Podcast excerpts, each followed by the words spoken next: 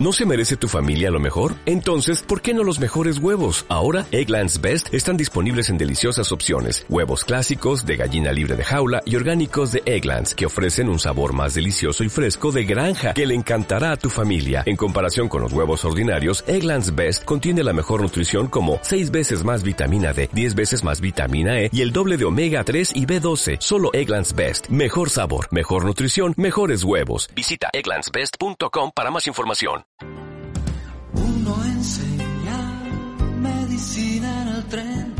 Otro pasa saludando a quien, otro serio amenazante y otro tranquilo y errante.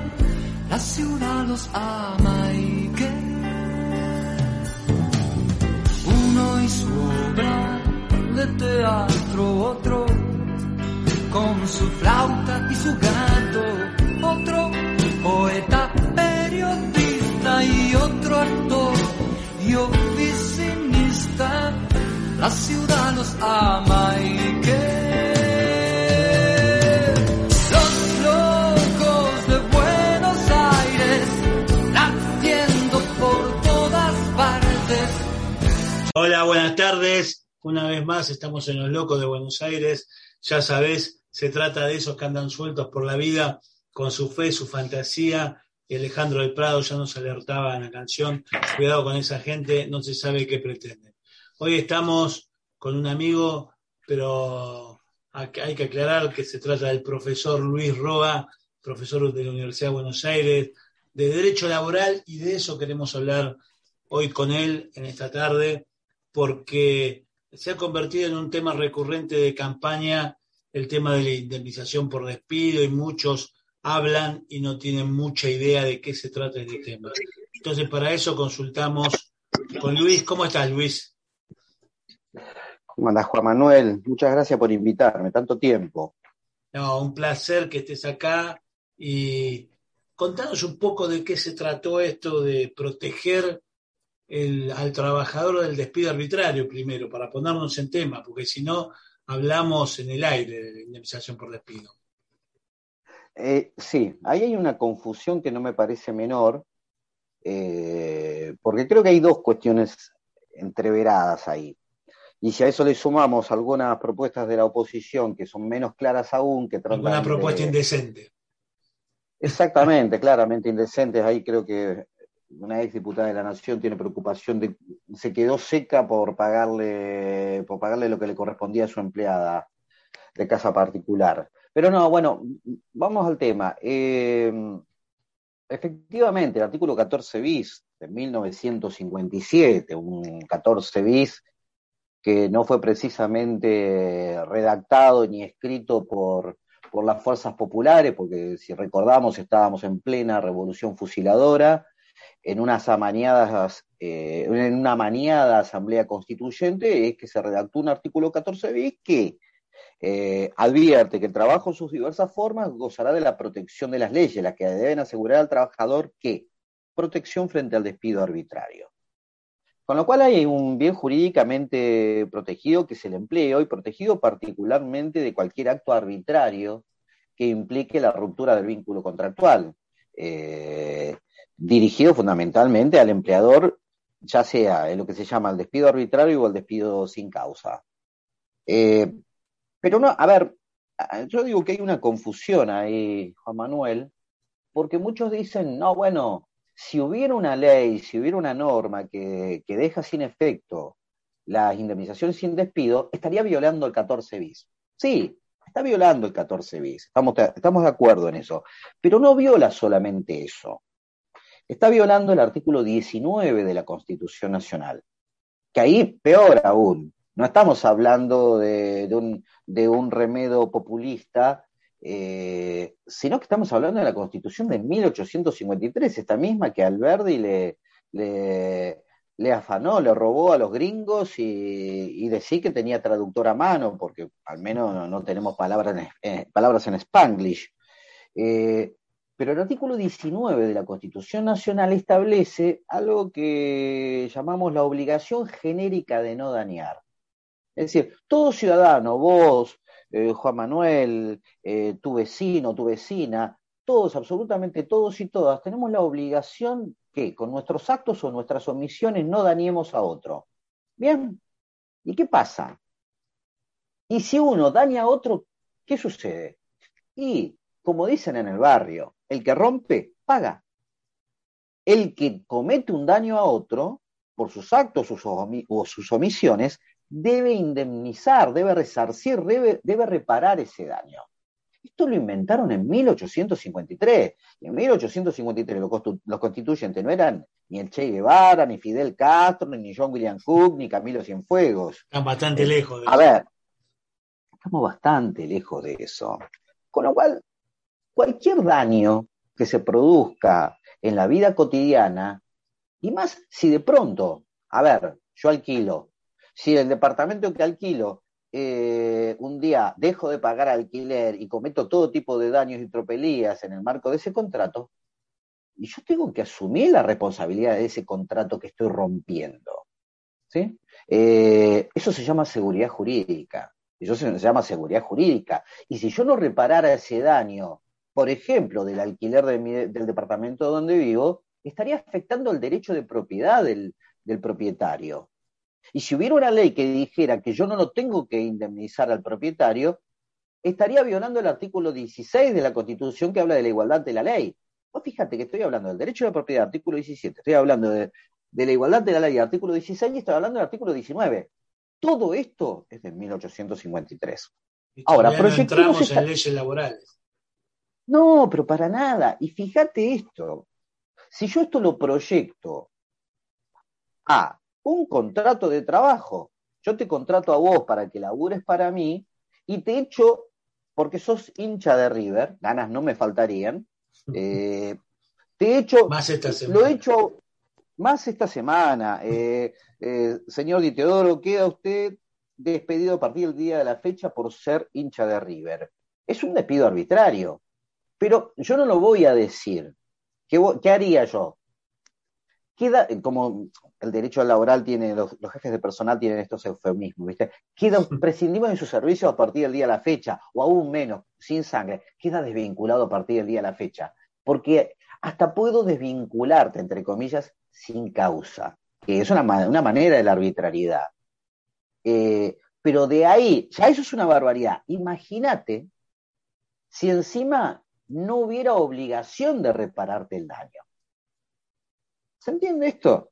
¿Qué estaría afectando, Juan Manuel? Estaría afectando, en primer lugar, eh, estaría afectando tu derecho a ser indemnizado, a ser reparado frente a un daño. Estaría afectando tu derecho de propiedad, porque tu, a ver, porque esa indemnización constituye parte de tu magro derecho de propiedad. Los laburantes y las laburantes tenemos ese derecho de propiedad. Estaría afectando la igualdad ante la ley, estaría afectando lo que, lo que los empresarios cacarean y se golpean el pecho, la seguridad jurídica, la seguridad. Bueno, estamos Estamos hablando de todas esas cosas. La diferencia es que cuando un Ese es un buen enfoque que le está dando Luis, porque el tema de la seguridad jurídica es algo recurrente en las voces de derecho, de derecha, no de derecho, y eh, también en las voces de lo que defienden los intereses económicos. O sea, en nombre de la seguridad jurídica queremos despedirte sin indemnización, ¿no? Exacto, pero fíjate, ya hay bastante inseguridad jurídica, eh, Juan Manuel, cuando vos cuando vos despedís a un laburante, le estás jodiendo un proyecto de vida. Eh, cuando, cuando a una compañera, a un compañero, le llega el telegrama de despido, eh, es, una de las situaciones más horrorosas que pasa en la vida cotidiana. Es, es, un, es la angustia hecha carne en la cotidianeidad. Es decir, por eso cuando hablamos de la seguridad jurídica, Fíjate, ya va muy lejos. Este, este módico derecho de trabajo que tenemos, ya va muy lejos porque permite hacer eso. Si encima no le querés pagar, che, no será mucho. Pero fíjate, hasta ahí trabajamos con artículo 19, 16, 17 de la Constitución de 1853.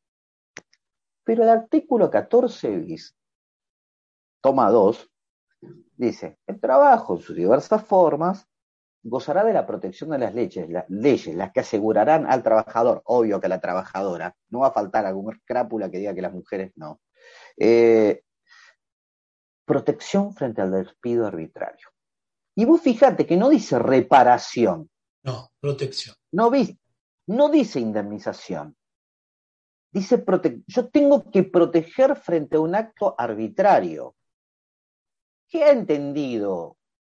La culpa de todo la tuvo Perón, porque en el mismo decreto que reconoce el derecho al aguinaldo, el 33.302, ahí en diciembre del 45, eh, se consolidó la indemnización de un mes por año de servicio, ¿no? Eh, que tiene sus orígenes, mirá, esa indemnización tiene sus orígenes en la que tenían los empleados de comercio, la ley del despido, 11.729 de 1934. ¿Sabes quién era el procurador de la Corte en 1934? Horacio Rodríguez Larreta. Eh, ese mismo que avalaba la, teoría de la continuidad del, Estado y los golpes militares. Pero bueno, volviendo, esa indemnización de un mes de sueldo por cada año de servicio durante décadas se consolidó, se consolidó entendiendo que es la forma de proteger frente al despido arbitrario para los trabajadores de la actividad privada. Eh, hace mucho tiempo nos venimos preguntando, che, ¿un mes de sueldo por cada año de servicio protege realmente frente al despido arbitrario? Y, en esto, permitime, eh, ahí en la Facultad de Derecho decimos siempre eh, que ¿Qué tiene que, a ver, para proteger mediante una indemnización, ¿qué rasgos debiera tener esta, esta protección frente al despido arbitrario? Y debiera ser reparatoria. Esta indemnización debiera ser reparatoria. Esta indemnización debiera ser disuasiva. Esta indemnización debiera ser punitiva. Es decir, que repare el daño, bien. Que disuada al empleador, no lo vuelvas a hacer. Que, y que castigue, y yo me pregunto, un mes de sueldo por año trabajado, ¿realmente es una reparación? ¿Realmente es un castigo? ¿Realmente disuade? Fíjate dónde estamos. El gobierno nacional, a tres días de asumir en el año 2019, eh, duplica las indemnizaciones. Eh, el gobierno en plena pandemia, el gobierno necesita reforzar esa protección diciendo están prohibidos los despidos sin causa. no eches a la gente en medio de la pandemia sin causa. Eh, pero el punto es, cuando nos debiéramos estar planteando realmente si, si eso es así, eh, estos señores vienen con volver a, a antes de 1853. Sí, sí, ya no hablamos de, de una Argentina pre-peronista, sino que hablamos de una Argentina pre-Alberdi, pre-caseros. O sea, que no había ningún tipo eh, de protección nacional, por lo menos. Ya, y lo único que anda pensando estas cosas es el gordo casero. Eh, pero, eh, claro, por eso. Y a mí me parece, mira, te voy a contar algo.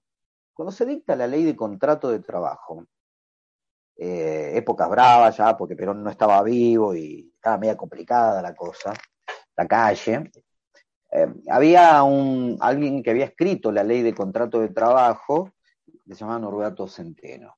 Y Centeno escribió un título dentro de los 16 del proyecto original de la LST, un, un título que nunca, nunca fue ley, el título 13. Y en ese título Centeno no hablaba de indemnización. Él decía que un trabajador que está despedido sin causa, es decir, que le han roto un contrato sin ningún motivo, tenía derecho a ir a un juez y que el juez decida, mira, eh, si el despido era o no, mira qué, qué, categoría, cómo categorizaba este tipo, si era socialmente injusto. Centeno había craneado esta idea del despido socialmente injusto y habilitaba a un trabajador una trabajadora a ir a un juez y que dentro de los 30 días el juez diga, mira, ¿qué querés? ¿La indemnización o volver a tu empleo? Pues fíjate que esto lo tomaron países comunistas tales como, como España, muchos años. El artículo 18, el, estatuto, el artículo, claro, el artículo 18 del Estatuto di Lavorati italiano. Eh, a ver, hay montones de países eh, que han tomado medidas como estas, pero Centeno fue el que creó esto del despido socialmente injusto. Me parece importante. En un mundo donde hablamos de la calidad de vida, del trabajo decente, del respeto de, del respeto de la democracia al interior de la donde tenemos que terminar con el acoso y la violencia en el trabajo. Yo creo que no hay acto más violento que el despido arbitrario. Y es violento realmente. Eh, yo creo que cuando pensamos la figura del despido la naturalizamos y en realidad el despido tenemos que politizar la forma de pensar la figura del despido. Es un acto violento de, las relaciones individuales, de las relaciones eh, muy personales, ¿no? Eh, por eso creo que es, por, es, para otro, es para otro lado, habría que decirle a la, gente esta de Juntos por el Cambio de Domicilio. Sí, porque aparte con la naturalidad que te lo plantean, y vos reflejaste bien algunas cosas como la angustia de recibir un telegrama de despido, la violencia con la que se ejerce esa facultad del despido arbitrario, eh, que se naturaliza de una manera muy banal, ¿no? De parte de una campaña política. Mi propuesta es que no haya indemnización por despido. Martín Tetal lo presentó como ley, por eso también queríamos este, esta charla contigo. Y además confunden algunas cosas. Mira, los dos proyectos que andan dando vuelta, desde el carilindo este de Lustó, que, parece muy proactivo, muy canchero, pero la verdad que atrasa su idea, atrasa un siglo. Eh, y Tetaz me parece incalificable. Eh, a ver, en ambos casos hay dos cosas a, prestar atención. Son proyectos que establecen una suerte de sistema de seguro y donde transfieren o intentan proyectar, en realidad el no presentó ningún proyecto, eh, tribunea nomás. Lo que presentaron ah. son los diputados, diputados de la ciudad de Buenos Aires, vinculados a la reta. Pero, pero el tema es, quieren implementar un sistema de seguro por el cual se sustituye la indemnización por despido eh, mediante un fondo que administraría el ANSES, con lo cual da toda la pauta de querer proyectar todo este tipo de situaciones y reenviar todo este tipo de situaciones a, la seguridad social. Y acaba la cuestión. La seguridad social la bancamos todos, la sostenemos todos, la, sostienen la sociedad. Y la seguridad social repara contingencias. Contingencias es algo que puede suceder como puede no suceder. No es, un, no es una situación causada en determinado, en determinado hecho particularizado. ¿no? Una contingencia no es lo mismo que un daño. Si a mí me echó el patrón, me echó el patrón, no fue la sociedad. No fue un terremoto. Es, a ver, es una contingencia. Una contingencia puede ser, puede ser un, una enfermedad. Una contingencia puede ser una. La muerte. Eh, el, desempleo, la muerte. Pero no un despido arbitrario. Exacto. Y acá, y el tema, fijémonos, el artículo 19 de la Constitución me está diciendo quien rompe, paga. Y lo que me está diciendo, y, si nosotros llevamos esto a la seguridad social, no va a pagar el patrón, va a pagar la sociedad. ¿Y yo qué tengo que ver con los despidos que hace Techin? ¿Yo qué tengo que ver con los despidos que, realiza la eh, el grupo Arcor? ¿Qué tengo que ver con los despidos que hace el grupo SOCMA?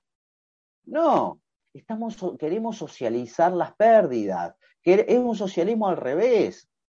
Eh, lo es peligroso.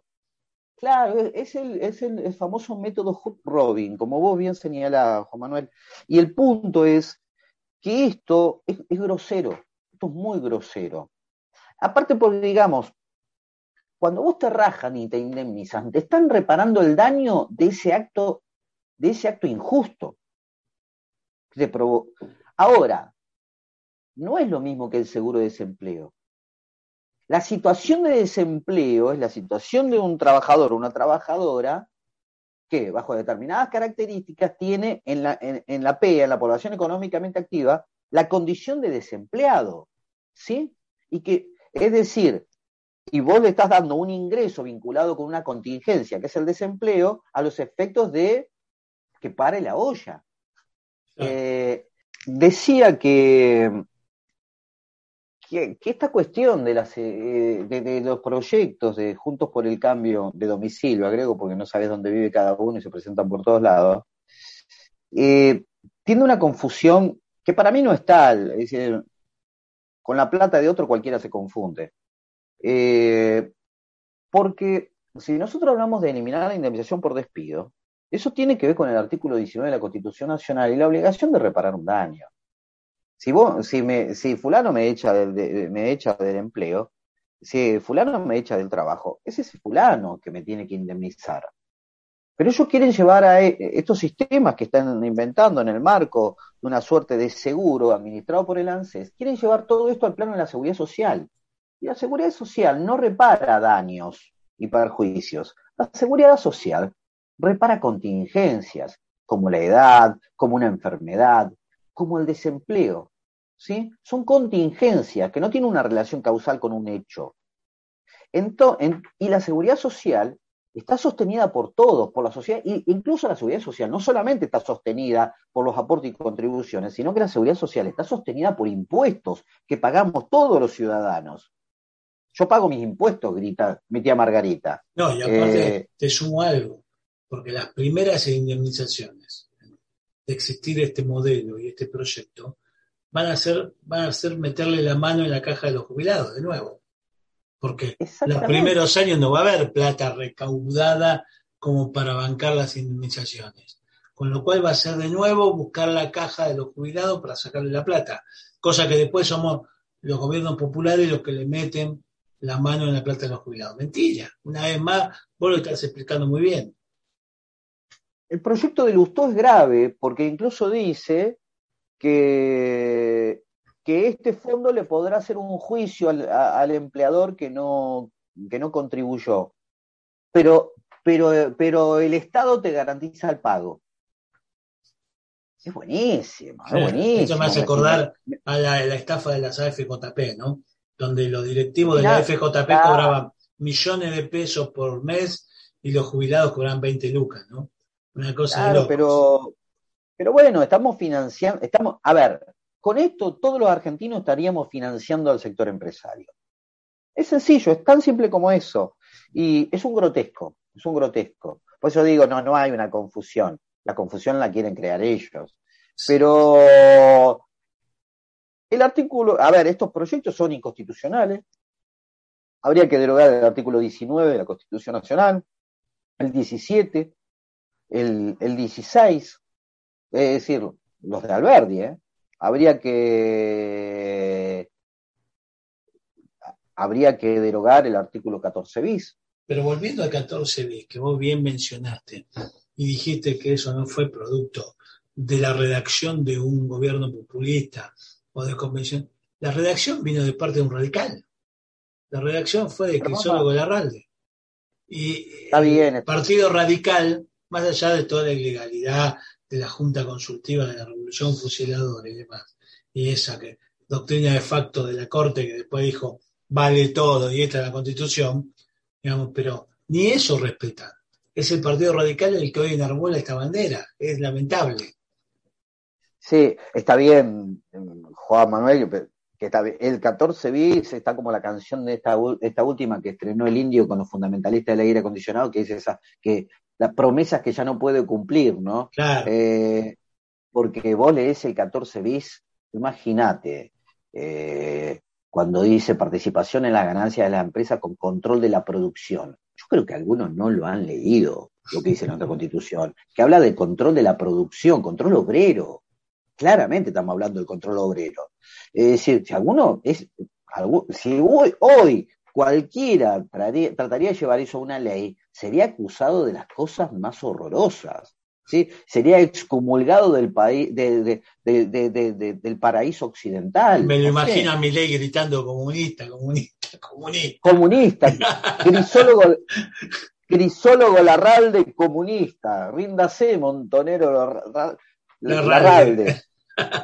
sí, sí. Eh, no, es increíble, es increíble. pero aparte porque también hay un desconocimiento de la historia, la cultura política. Me parece que eso también tiene que ver con la, con la situación actual. Te saco un poco de, del derecho laboral y aprovecho que estás acá para decirte, bueno, esto tiene que ver con la baja eh, profundidad del debate político. Pues no puede ser que vos tenés una grupa, el brazo universitario de, los radicales, Franja Morada, fue prácticamente creada por un laboralista, que fue su gran impulsor, que fue Moisés Levenson. Y terminan ahora produciendo estas propuestas, como voy a decir, todo Partido Radical, que un desastre. Ya no hablemos de peronismo, hablemos de lo que significaban estos tipos antes, lo que significaba el radicalismo como movimiento popular. ¿No? Sí, eh, bueno, pero se quedaron en franja morada, mirá, es morado, no, no, no quieren colores más intensos, a si se le pone rojito. Eh, claro, te que no era franja colorada o roja. No, no, no, pero, pero es interesante esto y sí, con dimensión histórica todo esto se va al diablo.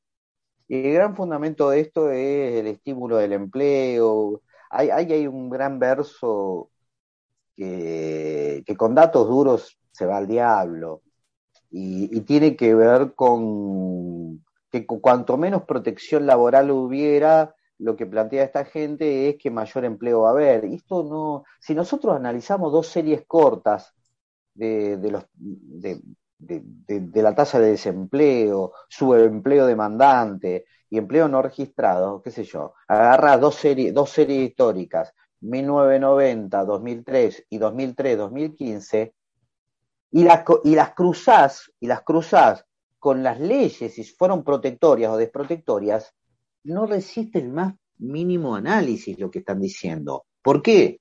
Porque a mayor protección laboral lo que hubo es mayor, em, mayor empleo, menor desocupación y mayor empleo registrado. Eh, en esto, yo creo que uno tiene que ser sincero, con el, con el mismo criterio uno podría decir que a mayor protección laboral, la, protección laboral crea empleo. Y estaría mintiendo, igual que lo harían ellos, que lo están haciendo ellos. Eh, el derecho laboral no crea empleo. ¿Cómo es que decía Clinton o el asesor de Clinton? Es, la economía, estúpido. Es la economía. Y de eso estamos hablando. Pero. Justo cuando vos lo mencionaste, yo estaba pensando en esas leyes flexibilizadoras de los 90 para generar el primer empleo o para generar empleo en las pequeñas pymes. Y en la década menemista vivimos los niveles de desocupación más altos, con lo cual está bien remarcarlo y hablar que la desprotección no genera empleo, como vos bien lo explicás, el derecho laboral no lo genera. El derecho laboral está para otra cosa, está para proteger al trabajador vos que sos experto en derecho penal, eh, es lo mismo cuando el derecho penal le atribuyen facultades para resolver las cuestiones sociales. ¿sí? Resuelve todo, la, miseria, la indigencia. Sería muy fácil, ¿no? la desintegración. esto es como decían eh, allá en los principios de la humanidad, cuando viste que los pintaban en las cavernas el proceso de la casa. Pintaban la preparación de las armas, la salida y cuando cazaban al animal. Y ese rito era el que les hacía creer que iba a ser exitosa la salida de la casa. Acá lo mismo, vos pones un artículo que dice, no matarás si nadie más va a matar a nadie. O, no robarás si nadie más va a robar a nadie. Y así con el derecho laboral. Ahora que no están protegidos, vas a ver cantidad de empleo que se genera. Y es mentira. Eh, estamos acá, es una encrucijada, difícil, pero yo creo que hay que, hay que desmitificar algunas cuestiones. Y yo creo que estos mensajes también van dirigidos a, a, un determinado sector de clase media, de clase media, media media, eh, que tienen un bolichito o algo, que los asustan con los derechos laborales. Y, la verdad esto no se verifica, porque ni aún empobreciendo en derechos a la población trabajadora, se van a mejorar sus negocios. Eh, y haciendo diferencia, por ejemplo, haciéndole mermar derechos a un trabajador de pequeña empresa, porque generalmente dice no, porque no puede ser una gran empresa, no puede tener trabajadores del mismo modo que lo tiene una pequeña empresa, porque la pequeña empresa no puede sostener, con lo cual tiene que ser más barato, más desprotegido. Y también es un disparate. El, el derecho al trabajo forma parte de ese, de, de, ese, de ese conjunto de normas que sostienen el derecho, los derechos humanos, ¿no? Y por eso hablamos de derechos humanos laborales. Y en eso no podemos decir que hay trabajadores de primera y de segunda. No podemos decir, no hay eh, pequeños y medianos trabajadores que deben tener menos derechos que otros trabajadores de empresas grandes, ¿entiende? No hay pequeños y medianos trabajadores, hay trabajadores, hay trabajadoras, hay seres humanos que trabajan. Eh, no tenemos que cortar el hilo por lo más delgado. Yo creo que por ahí viene la mano y entender que, que cada vez que esto anduvo, no, no vino de la mano de la restricción de derechos humanos laborales. No, no, como vos bien explicaste, vino de la parte de modelos económicos de que prioricen tal o cual cosa y dependerá de eso, no dependerá de otra cosa. Pero esta, esta charla que nos debíamos acá en Los Locos de Buenos Aires tiene que ver también con un poco esto de que se ha hecho como eje de campaña, yo creo que hay gente que todavía no se ha dado cuenta, esa clase media aspiracional, que no se ha dado cuenta que el telegrama de despido le puede llegar a él. Porque uno siempre se pone a pensar en que a mí no me va a pasar. Y eso es una característica de nuestra clase media porteña, bien descrita en algún momento por, por Jaureche, pero que, que es importante que entienda esto, que si trabajas en el barcito de la esquina o en la mega cadena de, restaurantes más famosa del mundo, eh, sos igual de trabajador. Y tenés los mismos derechos y las mismas garantías a tu trabajo, y que cuando un partido político o un candidato te propone cosas como esta, no es pensando en vos, es pensando en el patrón, digamos, para terminar, terminología que está pasada de moda, ¿no? Porque no piensa en el laburante, no piensa en el mutante, está pensando en que le financia la campaña. Y este es claramente el discurso de, de Vidal, de Tetá, de Lustó, ¿no? No, yo, yo siempre sostengo que, que, hay ahí un laburo muy importante para hacer. Eh, las clases, las clases, a ver, digo, incluso los ciudadanos urbanos son, eh, es medio redundante lo que estoy diciendo, pero todo el que vive en la gran ciudad se cree de clase media. ¿sí? y, la verdad, y la verdad, si vivís de un sueldo, yo me replantaría, me replantaría si soy clase media o soy clase trabajadora. Y, y a, pesar de que existen vínculos laborales más difusos, los lo que laburan, qué sé yo, por ahí trabajan, trabajan mejor vestidos o demás, todo eso lamentablemente es muy feo lo que voy a decir, pero no debiera ser así. Pero todo eso se resuelve con un telegrama de despido, ¿no? La, conciencia social surge súbitamente en ese momento, pero ya es tarde, pero ya es tarde.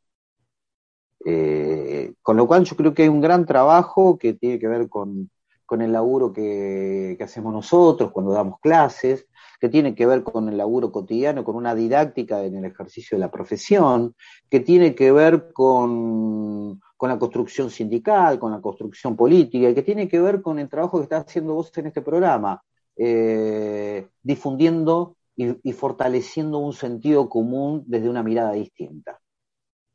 Que me parece que tenemos pendiente, eh, nosotros ya estamos grandes y nos venimos repitiendo desde nuestra etapa de estudiantes, esa batalla cultural pendiente que venimos perdiendo por goleada, ciertamente, reconozcámoslo también, pero que tenemos que seguir dándola, que ahí es donde son las peores flaquezas a veces de los movimientos populares también, ¿no?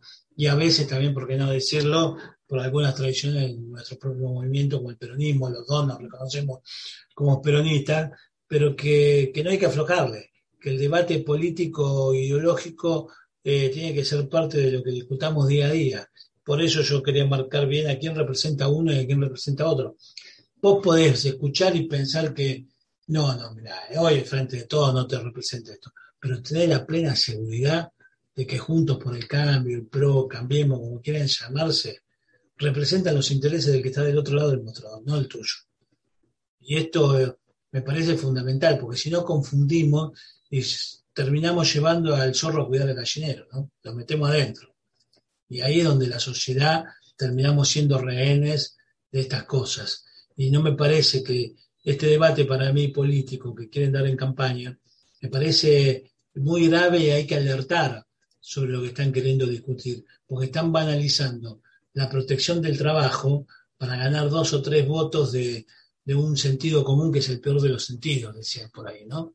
En la calle. Sí, sí, sí, tal cual. Pero bueno, es una batalla que hay que dar. Eh, nunca fue fácil, parece que ahora menos. Es cierto, lejos quedaron las conquistas de la 2744, la ley de control del trabajo que vos decís, pero y también resaltar la actividad sindical, ¿no? Que los tan vapuleados compañeros sindicalistas eh, son los que han mantenido este derecho protectorio, esta protección al trabajo, con sus bajas y sus altas, pero que son los compañeros que han puesto el cuerpo para que hoy sigamos teniendo esta protección laboral, pese a Martínez Dios, pese a la fusiladora, pese a un montón de cosas, pese a Macri, ¿no? Comparto plenamente esa caracterización, absolutamente. Así que espero que siga dando clases eh, y siga formando futuros profesionales que amen el derecho al trabajo, porque necesitamos más docentes como vos, Luis. Así que, Gracias, gracias Juan Manuel y gracias por la invitación. no, y quería agradecerte tu participación especialmente, es un placer para mí. Así que un abrazo grande y estamos en pleno contacto. Ya te vamos a llamar de nuevo porque esto va a tener debate parlamentario en algún momento, así que estaremos analizando eso contigo. Dale, bueno, y agradecido y un saludo a todos, a todos los que escuchan el programa.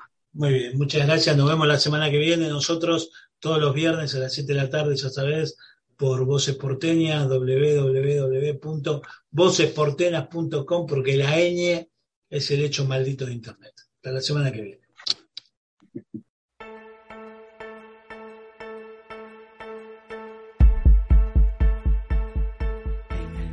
Meridiano cero en la zona central, cerca del límite y lejos del final, entre dos valles con el cielo despejado, sobre un campo con el horizonte estrellado.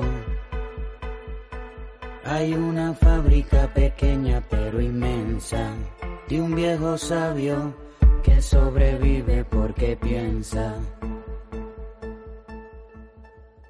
Conocedor de múltiples maniobras, el viejo en la mezcla de lo mejor de las obras, el mundo explotó y quedó desierto y el viejo heredó lo mejor de todo lo que había muerto. Tiene visión telescópica, piel de tortuga, lengua de camaleón y olfato de oruga. El viejo es el cirujano del tiempo, tiempo, tiempo. A sangre fría opera todos los momentos, minutos que se pierden por ahí.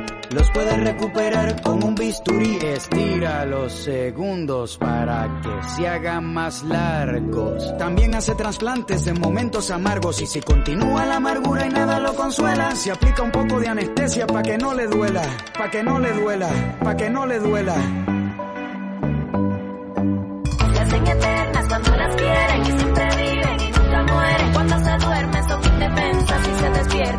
Las piensan y las atacan y las defienden. Las más valiosas nunca se venden, alcanzan todo lo que deseas. Así de grandes son las ideas. Se hacen eternas cuando las quieren y siempre viven y nunca mueren. Cuando se duermen son indefensas y se despiertan cuando las piensan y las atacan y las defienden. Las más valiosas nunca se venden, alcanzan todo lo que deseas. Así de grandes son las ideas. Si quiere darle vida a un ciclo nuevo, cada cierto tiempo pone huevos. No come mucho porque es de sangre fría y se alimenta de moscas que viven un solo día. Y si no hay comida, no lo culpo. Si se alimenta de su propio cuerpo como los pulpos, no moriría aunque su cuerpo entero se comiera. Es como las salamandras, rápido se regenera. Pueden pasar los años. Hace daño, es inmortal como los santos. Sus vértebras son de árbol, por eso dura tanto. El viejo sabio nunca se olvida de nada. Porque tiene su memoria congelada, sus recuerdos están enteros, los preserva con hielo seco, 80 grados bajo cero. Se hacen eternas cuando las quieren y siempre viven y nunca mueren. Cuando se duermen son indefensas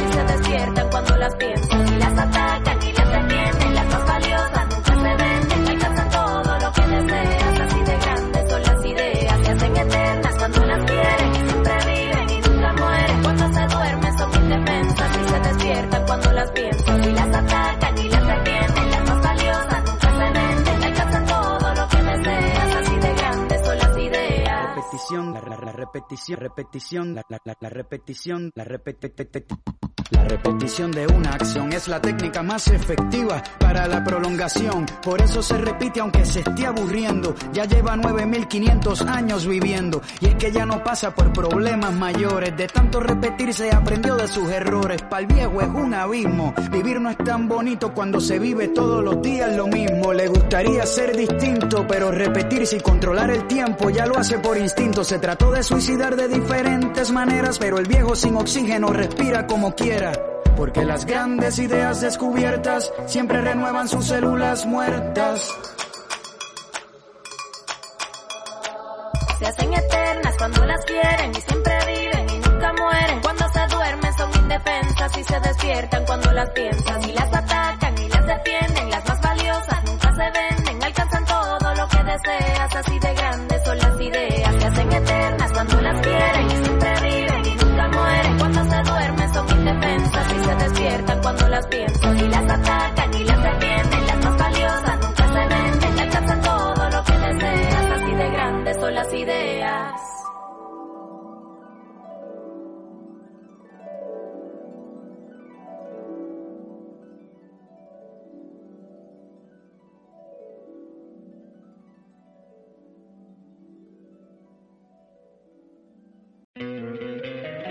encantaría tener 100 dólares extra en tu bolsillo? Haz que un experto bilingüe de TurboTax declare tus impuestos para el 31 de marzo y obtén 100 dólares de vuelta al instante. Porque no importa cuáles hayan sido tus logros del año pasado, TurboTax hace que cuenten. Obtén 100 dólares de vuelta y tus impuestos con 100% de precisión. Solo con Intuit TurboTax. Debes declarar para el 31 de marzo. Crédito solo aplicable al costo de la presentación federal con TurboTax Full Service. Oferta sujeta a cambios o cancelación en cualquier momento.